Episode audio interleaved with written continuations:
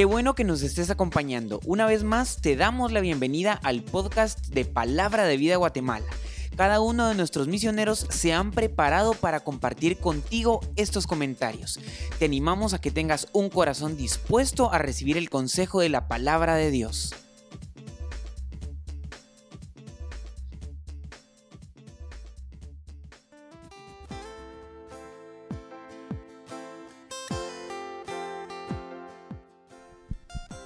Bienvenidos un día más, soy Ferdi Barrios y para mí es de mucha bendición poder compartir contigo el podcast de nuestro devocional diario La Hora Silenciosa de Palabra de Vida Guatemala. Te recordamos que la aplicación está totalmente gratis para que la puedas descargar a tu dispositivo móvil y poderte suscribir durante un año y así poder tener nuestra hora silenciosa en tu celular. Hoy meditaremos en Efesios capítulo 2 versículos 19 al 22. Hemos estado viendo cómo Pablo hace referencia y habla acerca del sacrificio por el cual hemos recibido la vida eterna. Y esta salvación es por gracia y no por algo que nosotros hayamos hecho. Y a partir de allí, los que estaban lejos ahora son cercanos a Dios. Así es como llegamos al versículo 19, donde Pablo dice, Así que ya no sois extranjeros ni advenedizos y es que Pablo está recordándoles a los creyentes que ya no tienen la identidad de extranjeros, ya no son forasteros. Y no es que esté hablando específicamente de una ciudadanía en la tierra, sino está hablando de una ciudadanía celestial. Así como Pablo dijo en Filipenses 3, 20. Pero nuestra ciudadanía está en los cielos, de donde también esperamos al Salvador, al Señor Jesucristo es decir entonces que ahora somos conciudadanos. Y es que al reconocer a Cristo como nuestro Salvador, pasamos a formar parte de la familia de Dios, como dice Juan 1.12. Mas a todos los que le recibieron, a los que creen en su nombre, les dio potestad de ser hechos hijos de Dios.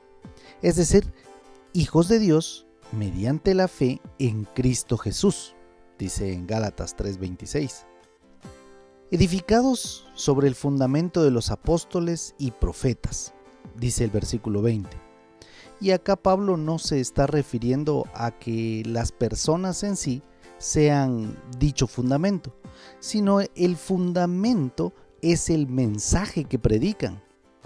Y acá podemos ver en 1 Corintios 3 de los versículos 5 al 15, pero específicamente el versículo 11 que dice, porque nadie puede poner otro fundamento que el que está puesto, el cual es Jesucristo.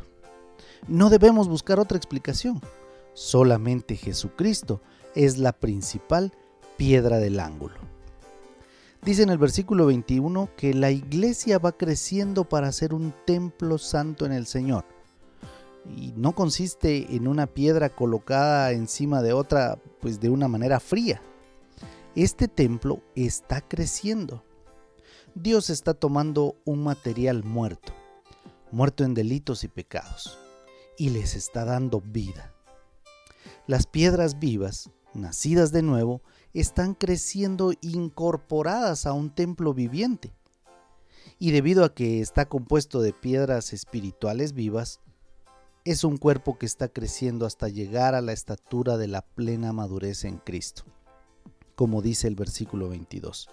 Y esto denota una unidad en el cuerpo de Cristo. Por eso vívelo. Nuestra vida debe reflejar a quien mora permanentemente en nosotros. ¿Estás dando un buen testimonio de tu Padre Celestial? ¿Estás creciendo en tu vida cristiana? Quizás has descuidado el templo de Cristo. Es un buen momento para retomar el cuidado que debes de tener con tu vida y dedicarle más tiempo a la lectura de la palabra de Dios y a la oración, que es nuestra comunión con Él. Mi oración es porque la palabra de Dios te esté constantemente desafiando a hacer cambios en tu diario vivir. Que Dios te bendiga.